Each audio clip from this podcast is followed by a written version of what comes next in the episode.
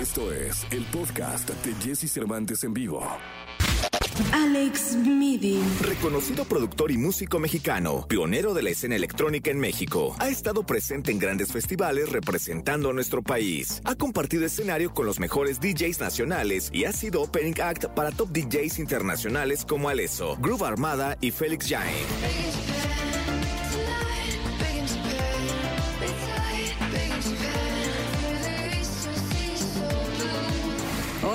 Alex Midi llega con Jesse Cervantes Cenexa para platicarnos un poco sobre la escena musical en nuestro país.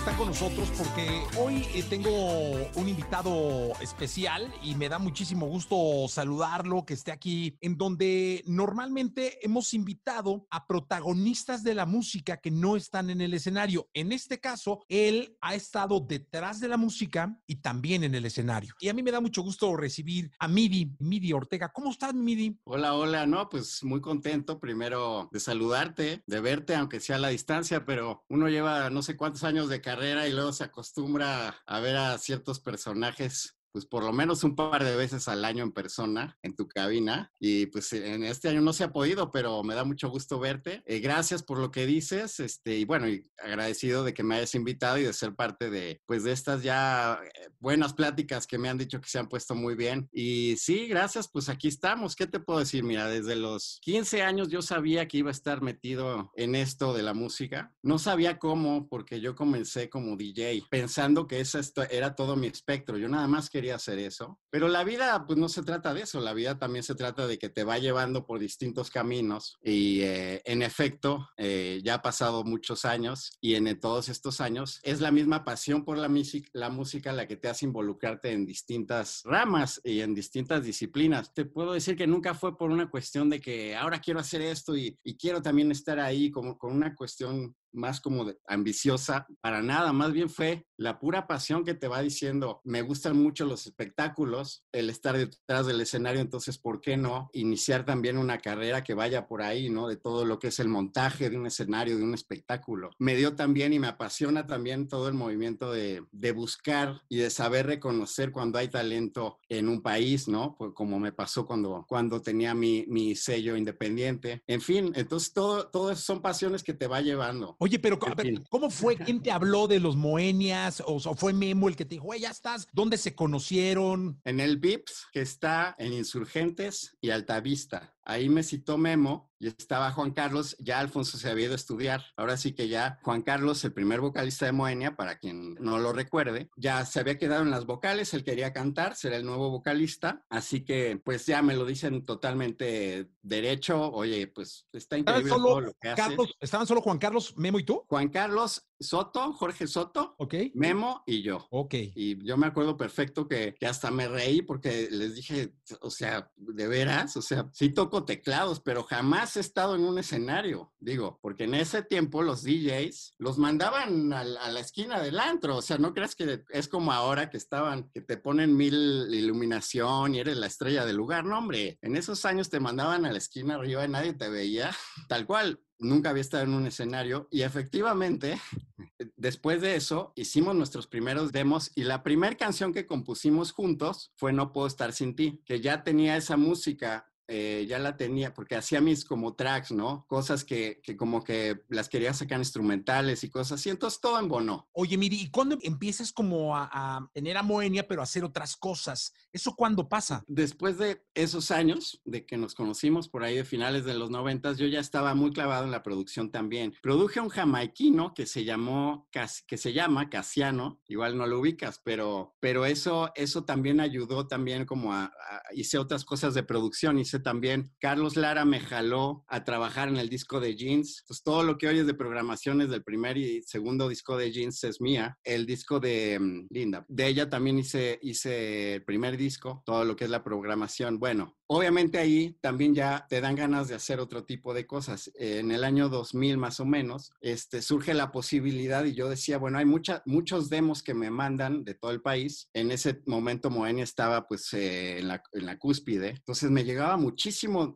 muchísimo material y excelente, ¿no? Yo lo llevaba, trataba de, de, llevarlo a las disqueras utilizando un poco mi influencia en esos años, pero pues me bateaban, es la realidad, o me daban el avión, me decían, no, pues mire, qué buena onda que lo traes, gracias, pero pues no, ahorita estamos en, otro, en otra onda. Entonces yo agarro esos demos y digo, bueno, tengo que hacer algo. Entonces fundamos eh, Alex Enríquez, el que después fue manager de Velanova y yo, una compañía que se llamaba Virus Records, en los cuales firmamos un grupo que se llama Fase 101 y un grupo de Guadalajara desconocido que se llamaba Velanova, que por cierto el bajista sí era conocido porque tocaba en, en otro grupo de Guadalajara también que se llamaba La Dosis. Hacemos el disco, el primer disco, eh, bueno, porque fungía también como, pues, el, director artístico, digamos, de la compañía, pero obviamente también como el productor. Y nos vamos a grabar el disco a Cuernavaca, en una casa, lo rentamos, padrísimo. Yo siempre lo he dicho, es, soy muy fan de Velanova porque son los únicos que tienen esta combinación de house. Es un género de música electrónica muy dance, pero a la vez fino, pero a la vez fácil de escuchar, como muy cool, ¿no? Pero en español y con bajos electrónicos tocados por uno de los bajistas más talentosos del país. Entonces esa combinación, y por cierto, la siguen teniendo, ya se les extraña, pues era única. Entonces hacemos,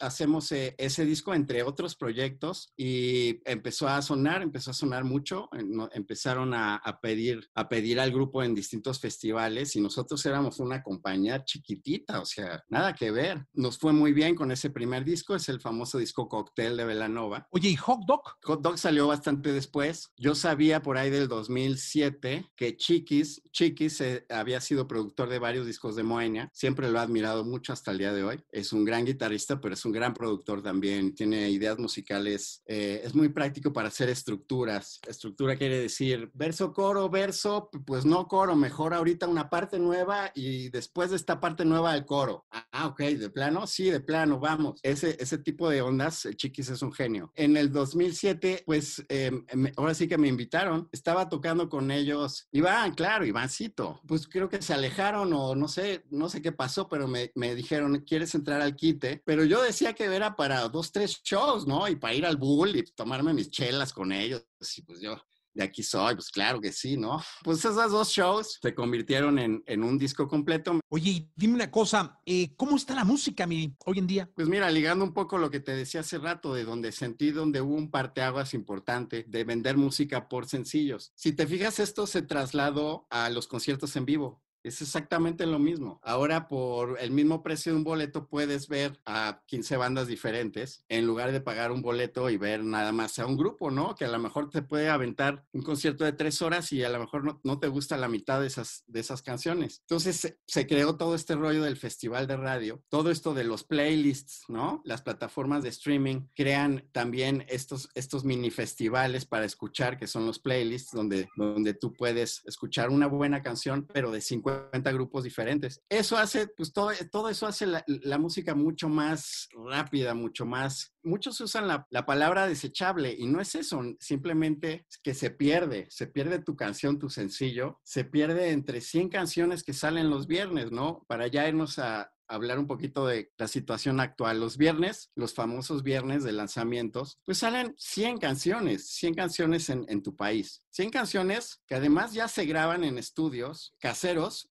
pero con Pro Tools y con plugins que te hacen sonar como hace 10 años era imposible sonar si no estabas en un estudio de millones de pesos, ¿no? Bueno, por lo menos cientos de miles sí te gastabas en un buen disco. Entonces, ahora ya no, todo está más, mucho más democrático. Tú puedes hacer una gran canción, gran producción, que la escuches y digas, güey, ¿cómo se oye? Y no, en realidad no gastarte, gastarte lo mismo que a lo mejor se gastó Coldplay. O sea, porque ya es lo mismo, o sea, todos trabajan con el mismo equipo, digamos. Oye, Miri, eh, si no fuera con Moenia, ¿con quién te hubiera gustado tocar? Ay, buena pregunta. Bueno, internacional, con Durán Durán, me hubiera encantado ser parte de Durán Durán. Estoy leyendo un libro buenísimo, además, por eso seguramente lo dije. Se lo recomiendo, es, es, de, es un libro de John Taylor, que es el bajista de Duran Duran. Oye, ¿y de México? De México. ¿O de Latinoamérica? Híjole, pues sí, son varios. Me hubiera encantado conocer a Cerati. Tocar Nunca con Soda. Stereo. Nunca lo conocí, me hubiera. Soda Stereo. En particular, los discos de Cerati como solista tienen un acercamiento más en mí por la parte electrónica. Ok. Se llegó a clavar mucho y era. Ahí veía su genialidad. Me hubiera encantado eso. Pero, pues, soy muy fan de Zoé, por ejemplo. Zoé. Yo creo que las composiciones como tal, pues sí son, son al nivel de la banda que me quieras eh, decir de a nivel mundial. Esa es la realidad. Que mucha gente dice, no, pues es que el rock y son acá. No, bueno, las composiciones como tal, las canciones, eh, que eso es lo que siempre he defendido de la música hecha en México o en Latinoamérica, que tiene la misma calidad que grandes bandas y grandes composiciones internacionales, pero por el idioma, por alguna razón creemos que no, pero en realidad sí, y de hecho es como dicen, es más difícil componer en español porque el lenguaje se presta, es más complicado componer en español, te- lo dicen, lo dicen muchas, muchos músicos que admiro. Soy Cerati, yo creo que soy muy fan. Oye, Midi, pues ya tendremos oportunidad de echarnos las chelas, estas que dices, ¿no? Ya que se No, acabe bueno, toda esta ya. madre, vernos, Ya, echarnos ¿no? y platicar. Te agradezco mucho estar acá. No, gracias, gracias Jessy, buena onda, este, gracias.